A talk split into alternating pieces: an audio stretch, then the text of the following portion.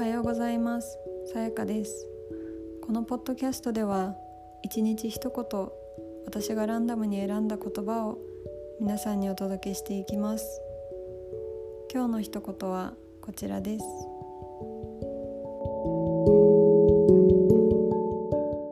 知行合一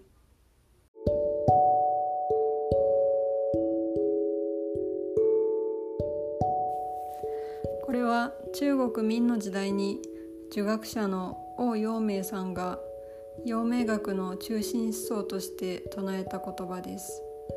漢字は知るに行く合わせる一と書いて知行合一と読むそうです。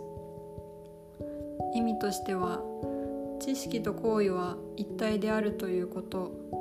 本当の知は実践を伴わなければならないということだそうです。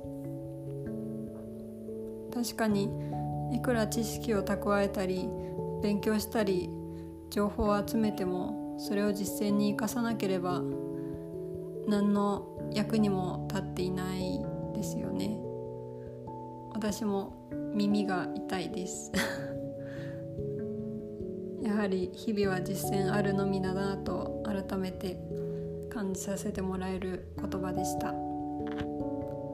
それでは皆さん今日も良い一日を。